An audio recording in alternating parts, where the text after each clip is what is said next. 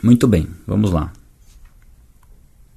Então, Tiago, capítulo 4: De onde procedem as guerras e brigas que há entre vocês? Então, aqui Tiago já tá, já começou repreendendo já, né? Uh, de onde, senão dos prazeres que estão em conflito dentro de vocês? Vocês cobiçam e nada têm, matam e sentem inveja, mas nada podem obter. Vivem a lutar e fazem guerras. Até aqui, vamos comentar um pouquinho sobre essa, par essa parte aqui. É, aqui eu, tinha, eu, não tinha subido, né? Para ler. Ó, vivem a lutar e a fazer guerras.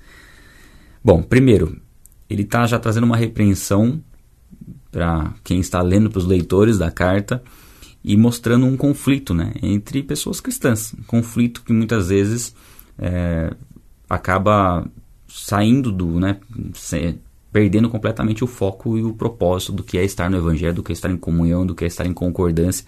Começa a haver uma certa rivalidade, mesmo aqueles que estão caminhando com Cristo. Isso é fruto da imaturidade. Né? Conforme nós vamos caminhando com Deus, nós vamos crescendo em maturidade, nós vamos crescendo no entendimento, mas nós temos sempre que vigiar para que não haja nenhum sentimento de rivalidade, querer ser melhor que as pessoas, achar que é uma competição e não uma colaboração. Né? Não sei quanto a você, mas eu sempre fui muito competitivo em relação a esportes, esse tipo de coisa. E a gente traz esse, esse comportamento do mundo para dentro da igreja, para dentro do reino. E começa a colocar as pessoas que, que, que, atuam no reino como se fossem pessoas a serem batidas. Né? É, é, é, há uma dificuldade muitas vezes de se alegrar com a prosperidade do próximo, né? com o sucesso do próximo e se colocando muitas vezes no sentido de, poxa, poderia ser eu, por que, que eu não estou alcançando o que essa pessoa está alcançando? Então nós temos que sim lutar contra esse pensamento, ele vem, daí ele vem, e é natural que ele venha por conta da nossa natureza pecaminosa. O que não é natural é nós deixarmos esse sentimento nos dominar e nos guiar e nos motivar a fazer as coisas. Então a minha motivação para fazer as coisas é querer ser melhor do que alguém que está fazendo mais do que eu. Não, minha motivação tem que ser servir a Deus dentro do chamado que Ele preparou para mim, que é muito específico, né? E saber que quanto mais uma pessoa que serve a Deus se destacar no seu ministério, esse ministério crescer, melhor para o reino. É, nós estamos, temos que nos alegrar nesse sentido. Se não estiver havendo alegria quando isso acontece, é porque tem, tem um problema aí, precisa ser tratado, trabalhado. É, não é que você é a pior pessoa do mundo, é que você está deixando a sua carne falar mais alto e você precisa lutar contra isso. Então, aqui ele fala de onde vem essas guerras, essas brigas aí, senão dos prazeres que estão em conflito dentro de vocês, porque a nossa natureza é pecaminosa, ela quer satisfação pessoal, ela quer sentir prazer nas coisas, ela quer buscar o conforto. Por isso, às vezes, ela fica é, estagnada, ela fica procrastinando, ela fica criticando, ela fica reclamando, ela fica dando dislike no vídeo às 6 horas da manhã. Enfim, a gente tem essas coisas aí, né, dentro de nós. Vocês cobiçam e nada têm, matam e sentem inveja. Aqui ele fala de morte, provavelmente é uma hipérbole, né, não é no sentido literal. Eles não, não deveriam estar matando literalmente, mas está falando o poder é, que existe na inveja, na, na cobiça, né, o dano que existe nisso, né, o que, que isso causa. Isso causa morte, né. Vivem em, a lutar e fazer guerras, nada tem porque não. Aqui, né? E aqui a, a gente não tinha lido isso aqui ainda, né? Ó, nada tem porque não pedem. Pedem e não recebem porque pedem mal para esbanjarem em seus prazeres. Ah, essa passagem vamos grifar. Né? Vamos grifar. A gente está com a cor. Com essa cor aqui, então só para combinar, vai essa aqui. Vocês cobiçam e nada tem. Ou seja, quando você deseja algo e esse desejo é fruto da cobiça, você não vai ter aquilo. É, ainda bem, né? Você não recebe aquilo que você cobiça, porque a cobiça não pode vir nada da cobiça, bom da cobiça, né? É, matam e sente inveja, e, mas nada podem obter. Se nós buscarmos as coisas por meio da cobiça, nós jamais teremos aquilo. Você pode até ter fisicamente aquilo, mas você não vai ter o valor que há dentro daquilo que você está recebendo, o prazer de desfrutar daquilo com paz. Nada melhor do que você desfrutar de algo debaixo da vontade de Deus.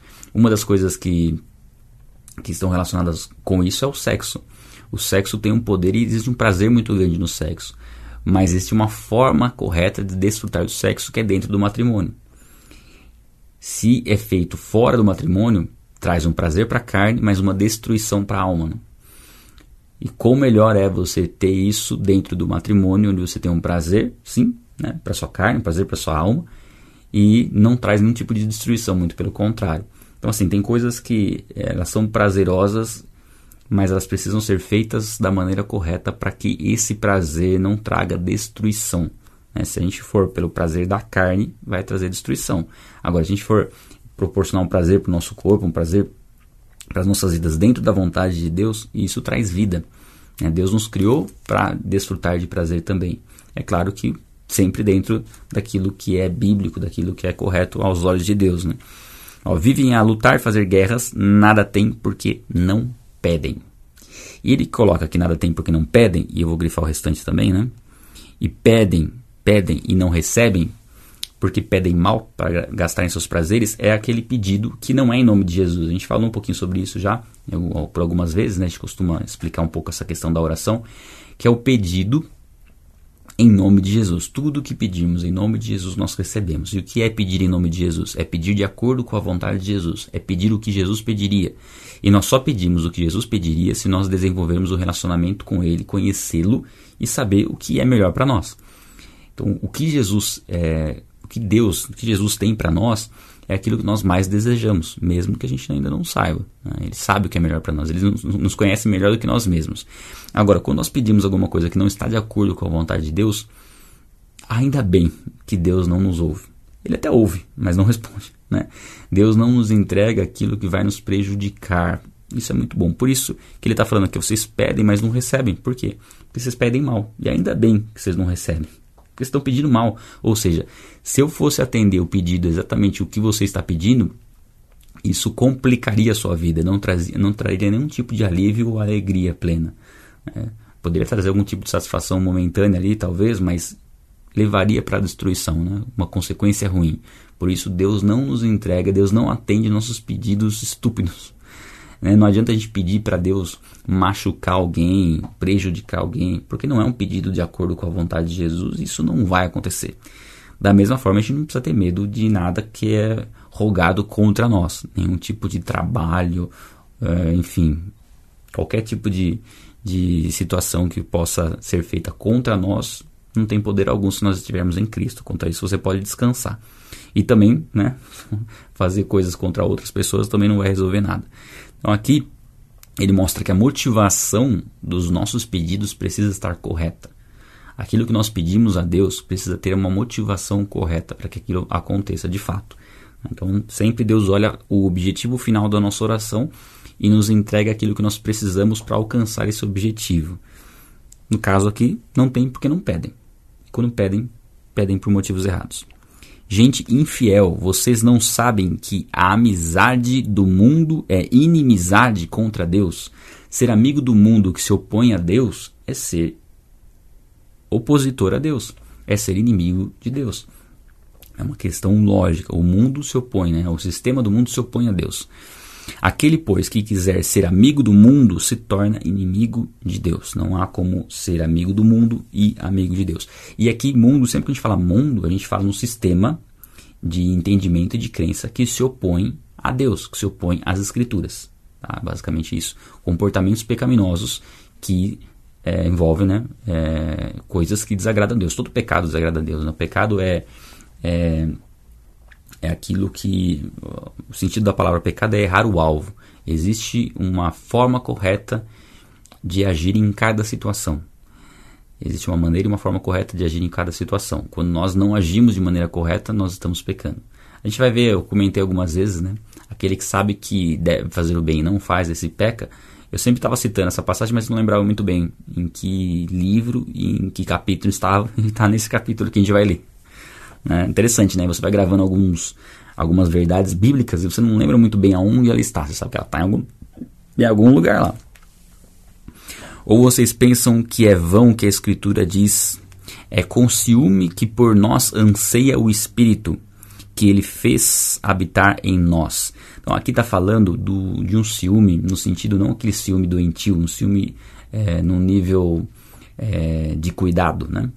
Por exemplo, um, um casal, é, o ciúme pode ser destruidor dentro de um relacionamento. Mas existe aquele ciúme no sentido de posse. Você sabe que a pessoa é sua, né? Você casou, um homem casou com a mulher, a mulher casou com o homem, o homem tem posse sobre a esposa, a esposa tem posse sobre o homem. Um é dono do corpo do outro, que na verdade não é mais do outro, é dele. E essa, esse, esse cuidado, nós podemos falar de um ciúme saudável no sentido de ter cuidado, né? de não, né? não tá nem aí, não faz muito sentido, né? É um de cuidado mesmo. E aqui ele dá esse exemplo, né? Do cuidado de não, de não, é, de haver um problema. Vamos, vamos, dar um exemplo de casal novamente. Eu acho que o exemplo de casal é mais tranquilo. Não é aquele ciúme onde, por exemplo, o marido fica vasculhando tudo da, da esposa para tentar descobrir alguma coisa, ou fica desconfiado, ou tem ou, o tempo todo está questionando onde ela está, o que ela está fazendo. Não é esse tipo de ciúme. Isso é um ciúme doentio e só prejudicial. O ciúme saudável é aquele ciúme de que, se alguém, por exemplo, começar a ter algum tipo de atitude ou né, é, de intenção, você chegar e falar, oh, né, resolver aquilo ali. Então você está nesse, você ter esse, esse cuidado, né, de ficar de proteção, é um cuidado de proteção, não é um cuidado de, de manipulação e controle, é proteção. Então nesse sentido, o Espírito Santo que habita em nós tem esse ciúme, porque se nós nos relacionarmos com o mundo, há esse sentido de cuidado, porque o mundo pode nos seduzir. O Espírito Santo tem esse amor, esse afeto por nós, né, e, e esse cuidado. Então não adianta nós queremos ter amizade com o mundo e essa amizade com o mundo envolve um relacionamento, não é uma amizade no sentido somente uma amizade de, de, né, de como a amizade que a gente tem como seres humanos, né, um amigo, é no sentido um pouco mais intenso, porque quando nós nos entregamos ao mundo, começamos a flertar com o mundo, já está havendo um indício, um início de adultério. E é interessante que é, a gente vê muito isso no Antigo Testamento, Deus falando da nação de Israel e tratando a nação de Israel como adúltera por adorar outros deuses. Né? E nós não podemos servir a, a, dois senhores. Né? Se você serve um, você despreza o outro. E aqui fala em relação a isso. Se nós servirmos o mundo, nós estaremos desprezando a Deus. Seguindo. Mas Ele nos dá cada vez mais graça. Por isso diz: Deus resiste aos soberbos, mas dá graça aos humildes. Eu vou grifar aqui também. E esse é um ponto chave do nosso caminhar com Deus. Se houver soberba nas nossas vidas, nós estaremos em oposição a Deus. Aliás, Satanás se tornou Satanás por conta da sua soberba e da sua oposição a Deus. Aliás, diabo também, o significado da palavra diabo é caluniador. A gente vai ver um pouquinho sobre essa questão da calúnia também. Né? A gente falou bastante é, na, de ontem né, sobre a língua, da questão da calúnia, o problema que há nisso. E aqui fala da soberba, né, do orgulho, daquele que é orgulhoso. Mas a humildade é recompensada por Deus. E humildade a humildade é, não é você se fazer menos do que você é, é você saber quem você é.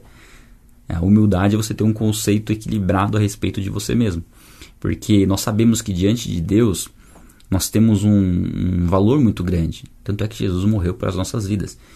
É, assim, é impressionante o valor que nós temos diante de Deus. Primeiro ponto, nós não fomos uma criação do acaso, não fomos fruto do, do, de uma explosão. Não, nós somos criados por Deus. Deus é um ser independente, ele não precisava nos criar. Deus não precisa de nós para fazer coisa alguma. Mas isso pode parecer que a gente não tem importância, mas é o contrário, porque mesmo sem precisar de nós, Deus decidiu nos criar. Então, olha a importância que nós temos para Deus. Nós não precisávamos ser criados, Deus não precisava de nós e por sua livre e espontânea vontade ele nos criou. Então, a gente não é fruto do acaso. É, somos frutos da vontade de Deus em nos criar. Além de nos criar, Deus ainda nos perdoa por conta dos nossos pecados, não só nos perdoa, mas paga um alto preço por esse perdão.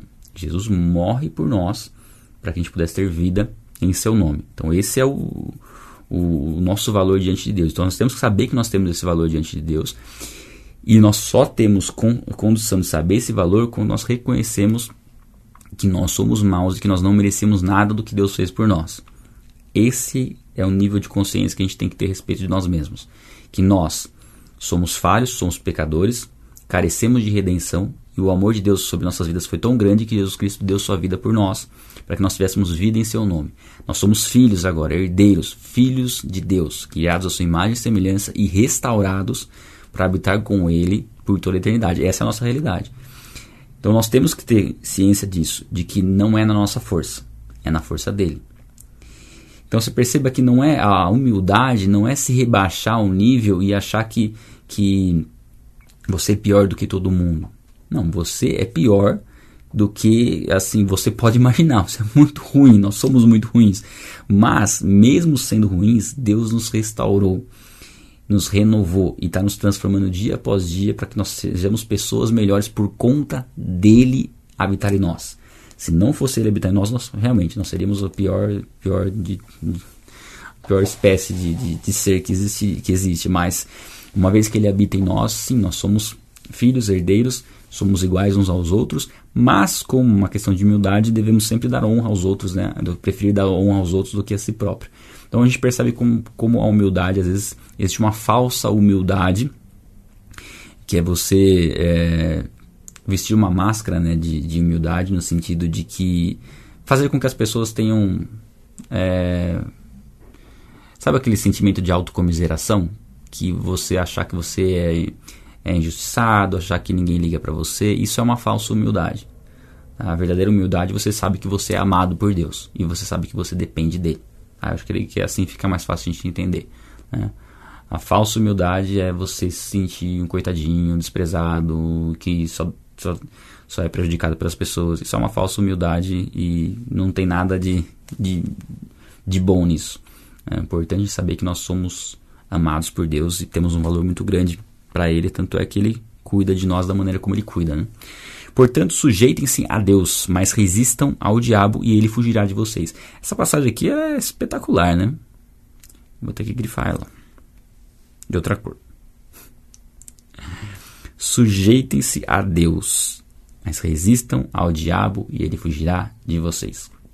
Eu creio que só com esse versículo aqui a gente podia ir embora. só guardar esse versículo aqui, ó. Sujeição a Deus. É saber quem Deus é. Aquilo que tá, a gente está falando agora. Saber que nós somos amados por Deus, mas saber que, é, inclusive, que Ele oferece a sua amizade, mas saber quem Ele é, o Criador do universo. Não dá pra gente tratar Deus de qualquer jeito. Nós temos que tratar Deus como, como, como né, a gente, é, Deus nos dá essa liberdade de sermos amigos dele, mas sem jamais deixarmos de entender quem ele é.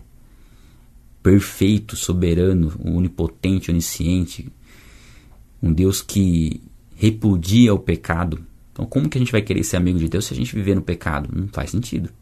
Né? Viver no pecado é desprezar quem Deus é, não se sujeitar a Deus. Por isso que se nós vivemos no pecado, não vai estar havendo sujeição, e aí o diabo não vai fugir. Né? Agora, se nós estamos em Deus, sujeitos a Deus, nós temos condições de resistir ao diabo e ele vai fugir.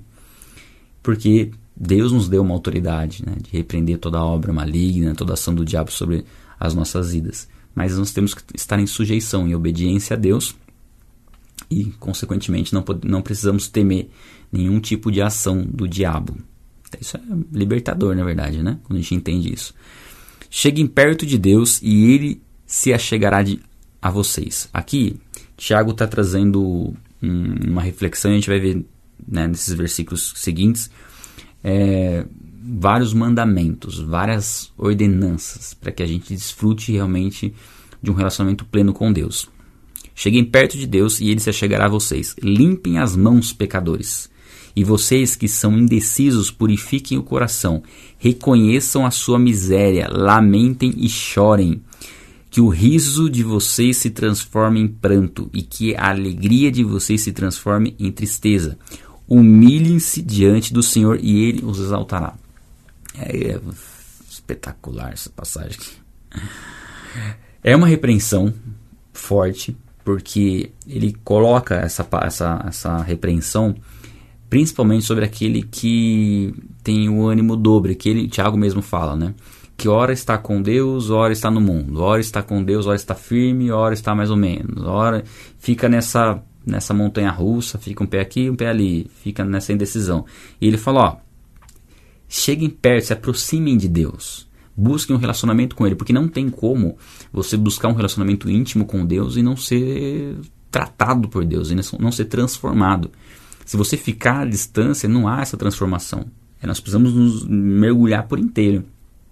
É, nós precisamos entrar de cabeça né, no, no, no, relacionamento com Deus. É realmente fazer a renúncia em relação àquilo que é do mundo e buscar um relacionamento pessoal com Deus.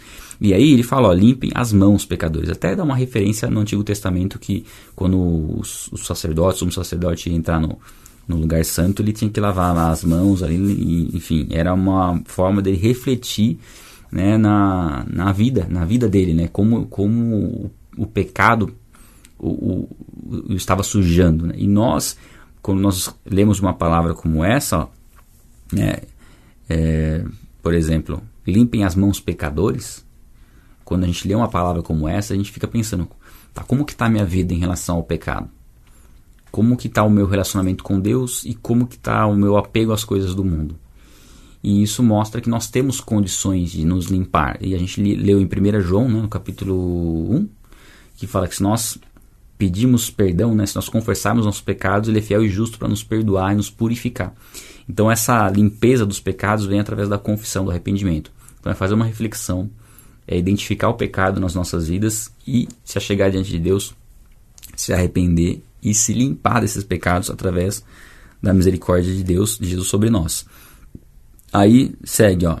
E vocês que são indecisos, purifiquem o coração. Não deixe o seu coração ser ganho pelas coisas do mundo, porque o mundo vai tentar ganhar o seu coração através de elogios, através de reconhecimento, através de é, presentes, enfim. O mundo vai tentar ganhar o seu coração e ganhou o seu coração, ele ganha a sua atenção e ganhou sua atenção, já tirou você dos caminhos de Deus. Né? Então, a gente tem que purificar o nosso coração através da leitura da palavra. Né? Oração e leitura da palavra.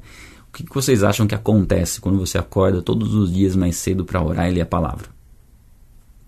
Não tem como. Talvez você nem pensasse sobre essas coisas se você não tivesse tido esse tempo pela manhã. Nem pensasse em purificar o seu coração, nem pensasse em se arrepender dos seus pecados e fosse só acumulando mais pecados ao longo do dia. Por isso que né, tem um propósito muito grande. A gente está fazendo esse, fazendo esse propósito, né? fazendo essa leitura. Reconheçam a sua miséria e lamentem e chorem. Aqui ele está falando principalmente para pessoas que se acham muitas vezes justas, né? Se acham é, que acham assim não não dão o devido é, peso para o pecado. É, não consideram o pecado algo tão grave. Porque uma vez que a Bíblia diz ah, que nós não conseguimos ficar sem pecado, é, alguns podem entender isso como uma licença para pecar, o fato de você também poder se arrepender, ou entender isso como o pecado não ser tão grave. E o pecado é muito grave e jamais deixou de ser grave. Se o pecado não fosse grave, Jesus não precisava ter sofrido o que ele sofreu. Se nós não tivéssemos pecado, Jesus não precisava ir para a cruz. O pecado é o que fez com que Cristo sofresse o que ele sofreu. O pecado é o que causa todo o mal que nós vemos no mundo. Tudo que você vê no mundo de crueldade, de abuso, é, de prostituição, é, de assassinato, tudo isso é fruto do pecado. O pecado é grave. Então não é tudo bem pecar. É um problema muito grande. Nós temos que odiar o pecado, né? odiar o que é mal. E aqui ele fala, ó, então reconheçam a sua miséria, lamentem e chorem. Se você está se você tá pecando e, está achando que está tudo bem, você precisa mudar esse conceito. Você precisa se lamentar, você precisa chorar, porque você não tem conseguido fazer aquilo que é, deixar, abandonar aquilo que levou Jesus para a cruz, a morrer pela sua vida. Então isso tem que causar uma tristeza para que através dessa tristeza Deus trabalhe o nosso coração e daí surge a alegria, né? Ó, que o riso de vocês se transforme em pranto é bem nesse sentido mesmo. Pessoas que estão achando que não tem problema nenhum pecar. Ah, é só ir na igreja no fim de semana, tá ótimo, eu posso levar a vida do jeito que eu quiser. Será? Não há entendimento aí, não há sabedoria. Né? Na verdade, está se encaixando com a repreensão que a gente está tá vendo aqui. Né? É, que a alegria de você se transforme em tristeza, para que depois ressurja em alegria. Né? Primeiro, se há alegria sem o motivo de haver alegria, é uma alegria que na verdade é estupidez. Né? Se você tem alegria, é no momento em que é um momento de tristeza. A, a, alegria como fruto do espírito, de fato, ela permanece em momentos de tristeza. Né? Um momento de luto, por exemplo, que é um momento de tristeza, é um momento onde onde lá no fundo nós ainda temos aquela alegria por conta de saber que Deus é justo, de saber que a morte não é o fim, de saber que nós temos a salvação eterna, mas é um momento de luto. Faria sentido uma pessoa gargalhar num velório? Não, né? Então aqui o que o, que o Tiago está falando, ó, tem pessoas gargalhando em velórios, achando que o pecado está tudo bem. Não, não é um momento de ficar dando risada, não é um momento de, de se alegrar. É um momento de tristeza, de luto, de despedida. Depois isso vai se transformar numa alegria por conta da justiça de Deus, da, né, da, da de, de, entender o, o, propósito, que a pessoa, o propósito da pessoa foi cumprido. E isso vai se transformando numa alegria ao longo do tempo, misturada com saudades, enfim, com uma série de coisas. Mas o momento ali é de tristeza, assim como o Tiago está falando, ó, cai na real porque vocês estão trocando as coisas. Vocês estão achando que está tudo bem, está tudo, né, tá tudo ótimo, vivendo no pecado, sendo que vocês deveriam estar tristes por não conseguir abandonar o pecado se lamentar por conta disso e buscar em Deus força para se livrar do pecado. E aí ele fala: humilhem-se diante do Senhor e ele os exaltará. Essa verdadeira humildade, né? Se humilhar diante de Deus e não necessariamente diante das pessoas. Né? É claro que quando você vai pedir perdão para alguém por alguma coisa que você fez de errado com ela, de, de fato é uma humilhação. Você se humilha, mas porque você fez algo errado contra a pessoa e para mostrar o seu arrependimento né? Isso, isso é algo que nós devemos fazer. Agora, se humilhar diante das pessoas no sentido sem um propósito, sem uma necessidade de pedir perdão, só no sentido, com aquilo que eu falei, de repente, de uma autocomiseração, de fazer com que a pessoa tenha dó de nós, isso não, faz, não, é, não é humildade. Agora, diante de Deus, sim, nós temos que nos humilhar, porque nós não somos nada, não merecemos nada e Deus nos amou ainda assim. Né? É, quem somos nós né, diante de Deus? Mas Deus nos amou de uma maneira profunda e isso deve nos encher de confiança para se chegar diante dele e saber que quanto mais nós entendemos que tudo que nós fazemos é por conta dele e na capacitação dele, isso nos blinda contra o orgulho, nos blinda contra a vaidade, nos blinda contra os elogios, porque eles não vão nos seduzir. Porque a Bíblia inclusive diz que se a gente receber elogio de homens, a gente já recebeu nossa recompensa. Então é até melhor que a gente não receba elogio. Mas quando a gente recebe elogio, a gente tem que saber receber também. Toda a glória entregar a Ele, mas saber também receber elogios. O elogio é algo importante. Devemos elogiar as pessoas. Né? É, não é ruim elogiar as pessoas, não pode dizer alguma. Né? E nem repreender as pessoas que estão te elogiando. Né? Tem pessoas que às vezes repreendem. Não, não, não, não sou eu, é Deus. Não, é você. Deus está te capacitando, é na força dele, mas é, Ele está capacitando você para fazer. E de fato, você tem que reconhecer que você está fazendo algo bom. Aí entra de novo a falsa humildade, né? É você ser um expert na sua área e falar que você não sabe nada. O que, que é isso? É falsa humildade. Sim, você sabe, sim, você é bom. Por quê? Porque Deus te capacita. Ponto. Acabou. Não precisa ficar falando que você não é nada, né? É, aí um outro exemplo melhor até, né? De falsa humildade. Há tanta autocomiseração quanto esse, né? De ser bom em algo e falar que não. Não, Deus te capacitou, né? Você treinou, você estudou, você é bom porque Deus te deu essa capacitação. Então você faz bem aquilo. Reconheça que você faz bem, receba elogios, agradeça e leve toda a glória a Deus. Não deixe isso encher, inflar o seu coração, né?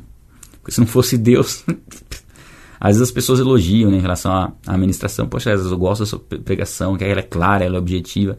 Se não fosse Deus, eu seria todo, todo confuso aqui, de verdade. Eu seria todo confuso. Eu tenho convicção disso. Mas Deus tem me capacitado nesse sentido, tem me capacitado a ler o texto, a conseguir trazer uma explicação mais clara. Se não fosse Ele, mas quando, quando alguém elogia, eu, eu agradeço, obrigado. E eu reconheço, porque se, não, se, eu não, se eu não reconhecesse que Deus tem me dado essa habilidade, qual confiança eu teria em dar continuidade a isso?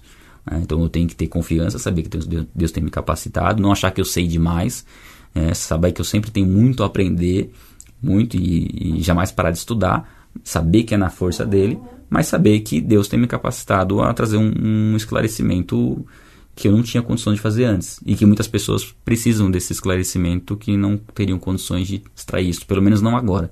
Mas eu creio que todos vocês estão acompanhando é uma questão de prática e dependência de Deus para poder tirar essas reflexões da palavra, né? É o Espírito Santo que vai, que vai trazer essas revelações. Acho que ficou bem claro, né? Deu para a gente entender essa, essa questão. Vamos lá. Irmãos, Não falem mal uns dos outros. Aquele que fala mal do seu irmão ou julga o seu irmão, fala mal da lei e julga a lei. Ora, se você julga a lei, não é observador da lei, mas juiz. Um só é juiz, aliás, um só é legislador e juiz, aquele que pode salvar e fazer perecer. Mas quem é você? Mas quem é você para julgar o próximo? Então aqui ele fala da língua de novo, voltou a falar da, da, do problema que a gente tem com a língua, que é, é difamar. Como eu falei, é, caluniador é o diabo. A palavra caluniador no grego, ela é a palavra, é o nome do, do diabo. Né? Ele é caluniador. Aquele que calunia, ele vai tentar denigrir. Ontem ficou, foi difícil não né, falar da denegrir, rosquei. É, vai tentar denigrir a pessoa com base em acusações sem fundamento, com base em achismos. Então, falar mal de alguém é muitas vezes um recurso que nós, seres humanos falhos, usamos para nos sentirmos bem. Então, uma pessoa se destacou, uma pessoa fez algo bom, uma pessoa prosperou, a tendência nossa é rotular essa pessoa de uma forma pejorativa para a gente se sentir bem. Né? É, ou achar, né, falar que a pessoa agiu de maneira ilícita, a pessoa prosperou, ah, deve ter roubado porque estava né, junto com a gente aqui, de repente prosperou e tal. Então a gente que não prosperou, a gente tem que colocar um rótulo nessa pessoa, porque senão a gente vai se sentir mal. Né? Então é falar mal do outro para se sentir bem. É a ação do ser humano. O ser humano ele é atraído quando ele ouve uma notícia ruim sobre alguém para falar, ah, até essa pessoa faz isso. E às vezes a pessoa até ela prefere ouvir mal das pessoas para se sentir bem, no sentido de que, ah, eu peco, mas você viu o que a pessoa fez? Eu não faço isso. Não, não, não dá pra gente fazer esse tipo de comparação. A única comparação que a gente tem que fazer é com Jesus Cristo.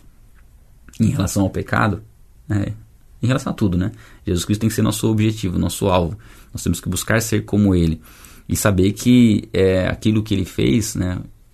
É, o que Jesus fez por nós, foi nos, foi, foi, ele foi perfeito em tudo que Ele fez. Né? Por isso que o sacrifício dele foi perfeito em nosso favor. E nos capacita a ser como Ele. Embora nesse nesse caminhar, né, em buscar a santidade, nós vamos errar eventualmente. Mas saber que o erro do, do irmão, o erro do próximo, nós não temos condições de saber todo o contexto, o que levou a pessoa a fazer aquilo. Então é muito complicado a gente emitir julgamentos sem conhecimento de causa. E dificilmente a gente vai ter um conhecimento de causa plena. Por isso que é, a gente volta em Tiago mesmo, né, para ser tardio para falar, né, ser pronto para ouvir tardio para falar e ainda mais tardio para se irar, né? Então, se você fala mal, julga seu irmão, você fala mal da lei, você julga, você se coloca como juiz, porque quando você julga alguém, você está tá subentendendo que você conhece as intenções e as motivações mais profundas da pessoa. E quem conhece isso? É só Deus. Então, quando você se julga, você coloca, se coloca no lugar de Deus. Você está dizendo assim, ó, eu conheço o, as intenções dessa pessoa. Como você conhece as intenções dessa pessoa? Né? É claro, gente, aí entra um ponto. Ah, então eu devo confiar em todas as pessoas independente de, do que ela faz? Não, a Bíblia nos ensina que pelos frutos nós conheceremos as pessoas. Então você pode ter uma ideia, uma ideia de uma pessoa que você pode se relacionar e tudo mais por conta dos frutos que ela produz. Mas aí há um limite do que você pode analisar por conta dos frutos. Porque existe algo mais profundo que nós não temos condições de analisar. Então, sim, se uma pessoa dá péssimos frutos, você subentende que essa pessoa não conheceu a Cristo e você ora por essa pessoa para que ela tenha um relacionamento com Cristo, conheça verdadeiramente a Cristo e pare de fazer as coisas que ela está fazendo hoje. Mas não você emitir um julgamento de juízo né, sobre essa pessoa é, sem conhecimento de causa mais profunda, né, sem conhecer o contexto que ela está vivendo. Então nós temos que ter esse cuidado para não nos colocarmos como legislador e juiz, porque é só um, né, que é legislador e juiz. E aqui, ó, né? Quem somos nós, né? Para julgar o próximo, que ele fala aqui. Seguindo. Nossa, 6h50 Mas tá acabando, né? Tá.